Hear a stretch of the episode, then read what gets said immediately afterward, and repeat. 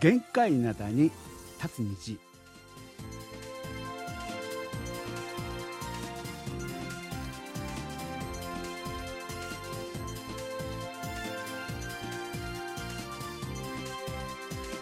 11月27日月曜日の限界なだに立つ虹皆さんお元気でしょうか？ドクターシンことシンニョンです。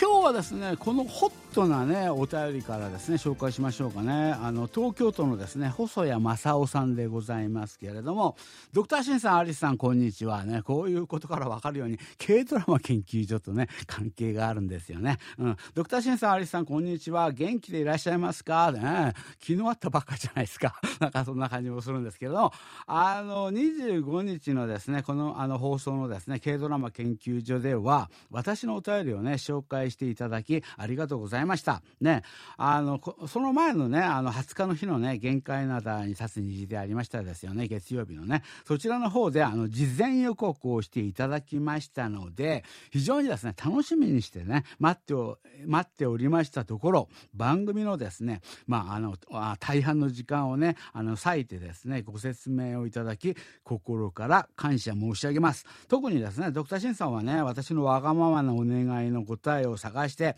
8方をですね。手を尽くしてあの調べてくださったっていう話でまあお忙しい中ですね貴重な時間を使わせてしまい大変申し訳なく思っております。いえいえいえあの私たちがねできることはこういうことぐらいですよ、うん、だけどですね。であとまたあの次のお便りがあるわけなんですけれどもその時にあの話してくださいました歌手のですねあのチャー・ポヨンさんね彼女のですねあの歌声がいつの日かですね KBS 日本語放送でねあの聞ける日がねそういう日が来ることをですね願っております。再びですね彼女とお話しする機会がありましたらよろしくお伝えくださいませね。実際ですねあそこあの生山村ねそちらの方に行ったのはですねソウルに滞在中にですね連れ合いがソウルの街をね一望できるそういうね場所がねあるらしいんでぜひ行ってみたいっていうねそういうリクエストがあって私はですねその連れの方とあの電車とバスを乗り継いでですねあのナマン山村南関山地をねそちらにあの訪れたあそういうまあ次第でございます。ね。あのまあ軽ドラマ研究所の中でですね紹介がありました映画ですね「天明の城」ね。あのそちらの部屋を。それはですねちょっとあの私あの恥ずかしながら映画の知識にですね乏しくあの見たことがなかったわけなんで、まあ、あの今度ですね機会を作ってぜひ見たいっていうふうに思っております。もう一つですねあの番組内でドクターシンさんがですね話されましたあの、まあ、日本のですね、城に関する研究者ね、その話、その方がですね、感動したっていうふうにね、おっしゃっていましたよね。あの、水、スワンファソン。これはですね、水源過剰。まあ、これ正式な名前ですよね。うん。水源過剰についてなんですけれども、私はですね、あの、今回韓国の旅行で、まあ、水源にですね、スウォンの方に出かけて、まあ、念願のですね、一つが叶いました。それはですね、その夢っていうのは、その念願っていうのは、1999年にいただいた KBS のですね、ベリカードに写っているスワン・ファサン、水源過剰のですね、ファー・ホン・ムン、ね、それを撮ったですね、あの写真が、あの1999年のベリカードにね、こう載っていたっていうね、そういうことですね。それと、同じアングルで今回写真を撮撮ってやろうということでね、その、そういうことでですね、その写真にですね、収めることができましたね。あの、写真の出来具合としては、やはりですね、プロとアマチュアの差がですね、歴然としていましたですよね。だけど、あ、ということで本人がね写真をねこうあの送ってくださったわけなんですけれどもなんとですねあのその1999年のベリカードのの写真も、うん、やっぱり持ってられたんですよね。それをねあのそれと一緒に本人が撮られた写真ねこうやってあの送ってくださったわけなんですけれども。いやいやいやいやプロとアマチュアの差が歴然いやそんなことないです。あの私はあのどちらかというとあのこのですねあの細谷さんの写真の方がなんかこう、あの、全体的に水が流れる川がね、あの、長くずってましたんで、うん、あ、そう、そうなんです。あの、スワンっていうのはね、スワン、スワンソンっていうのは、あの、水上、水の城だっていうのね、うん、そういうことが、あの、一目瞭然にできてよかったのではないかなっていうふうにね、うん、そういうふうに思ったりしたわけなんですけれども、そういう写真も送ってくださって、私はですね、あの、私が撮った写真は、秋から冬にかけてはですね、あの、先ほど言いました、ファーホンムンね、あの、これ、あの、まあ、日本読みですると、あの、花崗門ぐらいになるんでしょうか。うん、花崗門ね。そちらの下をですね、流れる、あの、水源のですね、川、スワンチャンね、それのですね、水量がこう、少ないからなんでしょうか。あの、ベリカードの写真とちょっと比べてみるとですね、ベリカードの写真の方が、こう、豊富な水が流れ落ちていてね、こう、壮大なですね、そういう感じを受けました。ね、私が訪ねた時の水量はですね、その10分の1ぐらい、ちょっとそれが残念だったですっていうね、うん、そういうことなんですけどね。あの、今後もですね、韓国を旅行して、いろいろと旅行して、これまでですね、あの、KBS からいただいたベリーカードに映っている、あの、名所とか旧跡とかね、あの、歴史に残るあの、文物とか、あるいはですね、あの、風光明媚なね、場所、風光明媚な場所、すごいな、そういうところを訪ねたいっていうふうにね、思っております。この度、ドクターシンさんがですね、あの、いろいろなあの関係者に問い合わせて、あの、ローをですね、取ってくださいましたことに対してね、改めてお礼申し上げます。ありがとうございました。というね、そういうお便りであったわけなんですけどね。あ、今回本当良かったですよね。うん、非常にですね、あの、いい旅ができたということで、あのね、それは、あの、まあ、10月の終わり頃のことのというふうに私はまあ、あの推測しているわけなんですけれども。ということでですね、この曲ね、本当は10月にかければいいわけなんですけれども、今日あの、11月27日にかけるにはちょっとあれなんですけれども、だけどこれ、これかけたからといって、罰が当たったりはしないでしょう。ね。そういうことでですね、キム・ドンギュさんが歌った曲ですよね。しおれ、おぬ、もっちんなれ。10月のある素晴らしき日に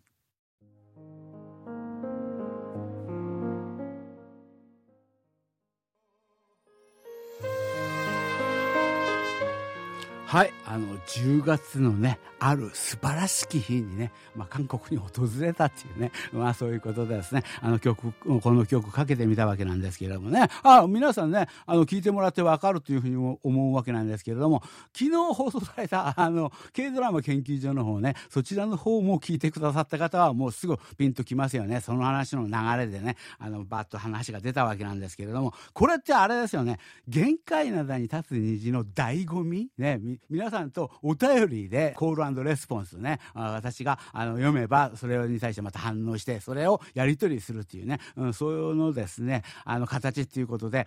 これ、もしかすると、あの、リスナーとのやりとり、最短記録じゃないですかね。この放送やってる時間が今ね、2時ぐらいなんでね、2時ぐらいなんで、私も家に急いで帰って、7時ぐらいから、まだあの、その前のね、あの、軽ドラマ研究所やってますよね。あの、コンピューターの方で、インターネットの環境で、あの、聞かれる方はね。うん。それを聞いて、そのままこれつなげて、あの、8時12分、3分ぐらいから、この限界などに立つ虹を聞くっていうと、このあの、細谷さんのお便りが最短距離であの出たんではないかというね、そういうことでね、もし、幸運にも、今、ラジオでね、5時台の放送を聞いてる方は、これ私の真似できますよ。あの、放送聞き終えてね、すぐあの、インターネット環境に合わせましてですね、7時ぐらいからね、私と一緒に軽ドラマ研究所、もう一度聞いて、それからあの、12分ぐらい後にまた始まるですね、こちらのですね、限界なさに立つ虹の月曜日ね、これ聞けば、これ、私は、あの、まあ、KBS いろんな放送ありますよね。あの、国内の放送とかいろいろ見て、もういろんな放送ありますけれども、これこれは私は自信を持って言える。これ最短距離だと思う。リスナーとのやりとりの最短距離ね、達成ということね。はい、ということでですね、あの、で、あの、一般のお茶りです。この方はですね、南平薫さん。ありますよ、南平薫でございます。あの、妻のですね、忠告に従い、妻、奥様が忠告なさ、新さんだけにね、お話ししますっていう。そういう書き出しであったわけなんですが、まあ、音楽に関する話なんですけれども、中学生の頃ですね、父がですね、突然、あの、セパレートスタデオっていうのをね、それを買ってきたことをですね、私は思い出しました。当時ですね、4チャンネルステレオっていうものがね、発売されました。今までね、あの2チャンネルのね、ステレオっていうのが、あの、まあ、あの、そういうのが主流であったわけなんですけれども、その時にね、4チャンネルステレオっていうのがね、出ました。うんうん。これからは4チャンネルの時代だっていうふうにね、あの、そういうふうに、あの、豪語していたわけなんですけれども、それはですね、すぐに廃れてしまいました。そうです。廃れてしまいました。ましたね。うん。私もですね、家にですね、こう、ステレオが来たので、こう、レコードをね、こう、いよいよね、あの、変えるっていうね、うん、そういうことになったわけなんですけれども、あの、どういう、まあ、レコードを買うっていうにしても、何を買えばいいんだろう、そういうことでね、あの、ちょっとあの、迷ってたわけなんですけれども、そこでですね、とにかくまあ、レコード屋さんに行った、家でまあ、聴ける環境になったんで、レコードを買いに行こうということで、レコード屋に行った。そしたらですね、レコードマンスリーっていうですね、まあ、あの、小さなね、本、これ、レコード店でタダで配ってくれるね、そういう本ですよね。冊子ですよね。そういうものが置かれていたので、あの、毎月のですね、新譜とかですね、あの、ベスト10のこうランキングとかね、うん、そういうものを見て、この中から選ぼうという、そういう感じ。そう、昔はこう、あの、ジャケ買い、ジャケットを見ただけでレコード買ったもんですよね。うん、そういう感じの一種ね。うん、そういうことで、あの、見ていたところですね、やはり、あの、ベスト1になって、その週一番売れてるレコードね、やはりこれ買っておけば、こう、間違いねえだろう、みたいなね、そういうか気持ちで、内容はですね、全く知らないままですね、ピンク・フロイドの、あの、狂気っていうね、アルバムをですね、買ってしまいました。ね、買買いましたね。狂気か、狂気はあの、あれですよね、あの、韓国の方ではね、あの、現代の方で出てましたんで、The Dark Side of the Moon ね、ピンク・フロイド、あの、 Money っていう曲が入ってたあの、名盤ですよね。それを買った。で、家、家でですね、それを買ってきて、いざですね、聞いてみたら、一体なんじゃこりゃ そう、プログレッシブロックね。あの、レコード最初に買ったのが、プログレッシブロックっていうね、そういうことであったんで、一体なんじゃこりゃっていうね、うん、そういう感じではあったわけなんですけれども、お金を出して買った以上ね、もったいないから、そのレコードをずっと聴き続けるしかない。そうね、そういうことで、なんかずっと聴いてるうちに、なんか、あの、プログレッシブロックにね、こうね、どっぷりハマってしまって、あの、まあ、それが私のですね、プログレ好きがスタートしたっていうね、うん、そういうことでありますよね。もちろんですね、その当時は、あの、同級生の中にですね、そんなものを聞いているものはですね、一人もおらず、私一人でですね、まあ、あの、プログレオタクの始まりでもありました。そうか、そうか。ね、あの、プログラムタクっていうことは私ずっと分かってたわけなんですけどもね、そう、こういういきさつがあった。ピンク・フロイドのね、ダ・ザークサイド・オブ・デモン、これから始まったのか、そうなのか。そう、とにかく私はね、この頃ね、あれだったですよね。私はあの、ジェネシスの曲、あの、ジェネシス派っていう、言ったのかな、言ったらいいのかな。当時ね、あの、フォックス・ストロットとかですね、日本の題名で、月影の騎士とかね、そういうアルバムを、あの、聴いてた時に、このね、あの、ピンク・フロイドのようなね、The Dark Side of the Moon っていう、これのアルバムが出たことを記憶しております。ということで、早速ですね、このコーナー行きましょう。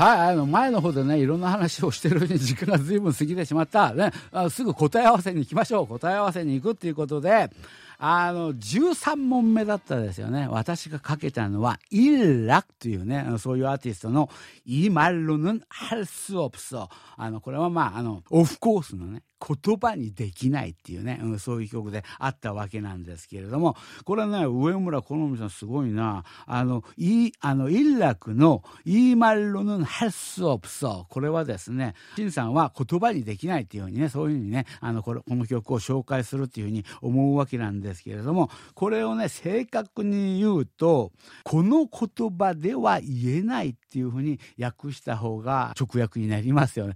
すごいな。上村好美さん、勉強なさっている。あの、あの、認めます。韓国語がね、あの、だんだんとね、上手になってきてるわけなんですけどもね。うん、そういう話と、あとですね、この、この方、この方はですね、あの、ペンネーム、青春不愛さんでございますけれども、チョンチュンプルペさんね。シンさん、ありますよ。あの、日本でですね、あの、いつもね、楽しくね、私は放送を聞いています。ね、あの、この前、番組内でですね、僕のペンネームを他のリスナーさんとですね、あの、いじってくださって嬉しかったです。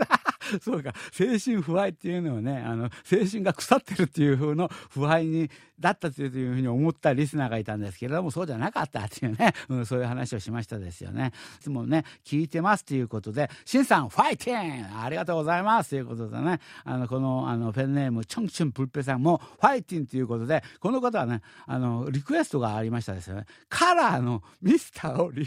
クエストしはよろしいよろしい聞きましょう。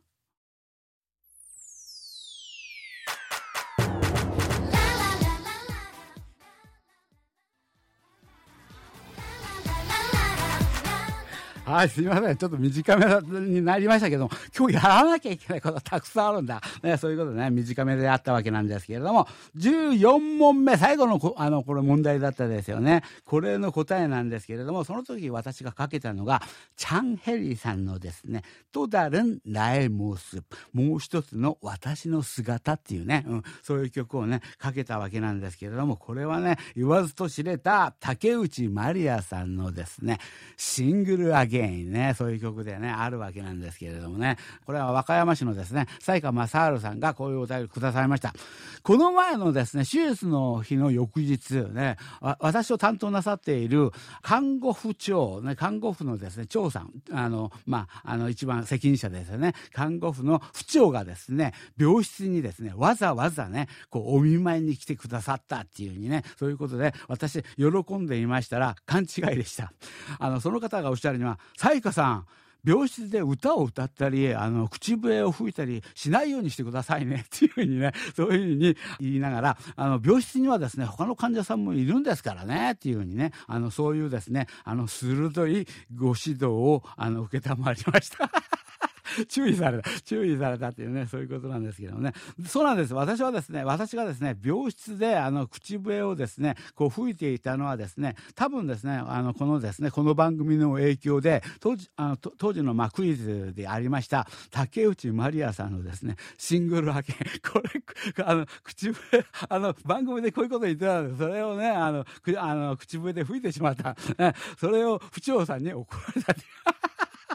そういうことなんですけども、あの、最後に締めがあるな。頭が私はフラフラしていたので、記憶はこう定かではありませんがね、っていうね、そういう話で、あの、今回のですね、あの、カバー曲特集、本当にですね、楽しかったです。本当にありがとうございました。っていうね、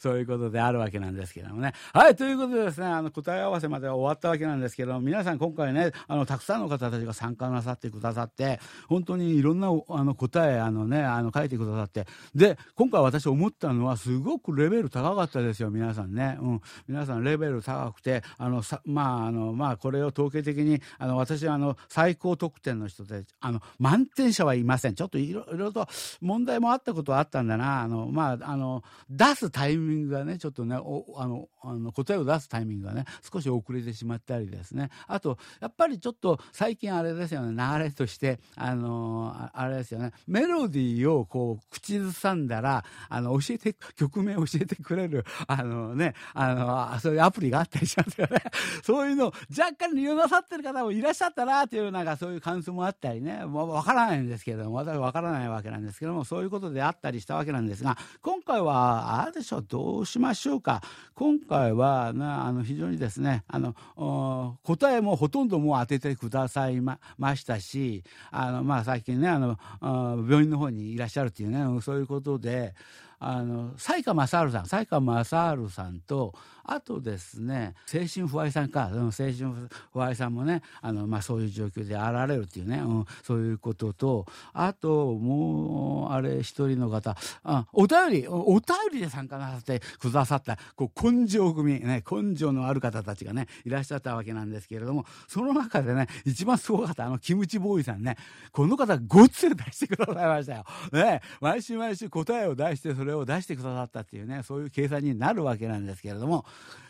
どうでしょうか、皆さん。あの、今回ね、あの、本当に、あの、最後特定者の方たちは、あの、何名かいらっしゃるわけなんですが、その方たちは、私がいずれね、あの、こちらの方でね、またね、あの、スターを決めるときにね、私が、あの、点数を加算するっていうね、うん、そういう形を取りまして、今回のところはね、この3人の方ね、うん、この、まあ、あの、非常に番組的にも、あの、非常にお便りもたくさんくださいましたし、うん、こういうことで、あの、プレゼントがいけばよろしいんではないでしょうかっていうね、うん、私に免じてご勘弁をっていうね、うん、そういう話であるわけなんですけれどもね。はい、ということでですね、今週の、あの、MVP は、あの、サイカさん、サイカさん、はい、面白かったです。面白かったんだけれども、あの、11月最後の日だということで、11月のスターを決めなきゃいけないね。11月のスターは、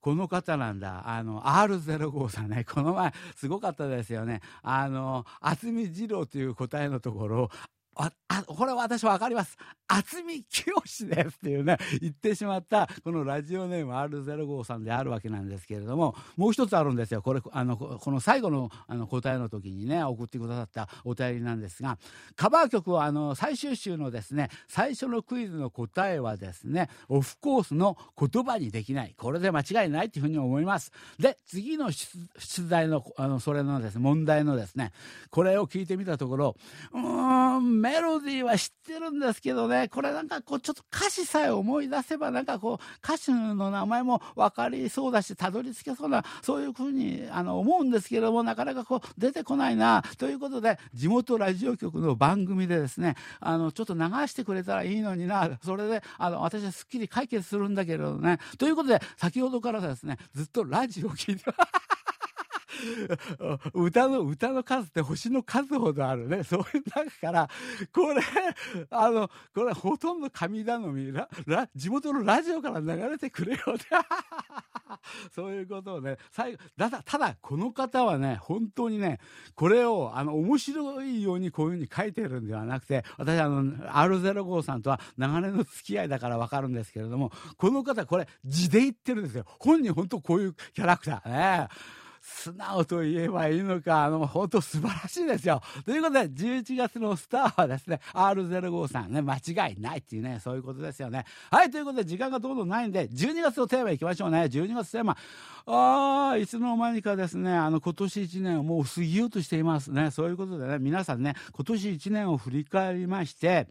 今年1年、あの、皆さんにありました個人的なニュース、あるいはね、まあそういう出来事などね、うん、そういう中で、わ、私の個人的ニュースベスト3ね、うん、これをね、あの、話してくださるか、あるいはですね、あまあ個人的話はそんなないんだけどなっていう方でありましたら、まあ、社会でね、いろんなね、あの事件とか事故とかね、あと出来事とかね、ありましたですよね。そういうことの中で、私がこう、あの、最も印象的にね、覚えているね、そういう出来事、ベスト3、どちらでもいいですし、両方とも、両方とも送ってくださってもいいですね。そういう方で、ちょっとね、今回ね、あの、12月のスターをね、決めてみたいっていうね、うん、そういうことで、1年をね、ちょっと、あの、おさらいしてみてはどうだろうかっていうね、うん、そういうことですよね。はい、今日もですね、お別れの時間になってしまいました。また来週元気にお会いしましょうね。これまで、ドクターシンことシンニョンでした。よろぶん、あにげせよ。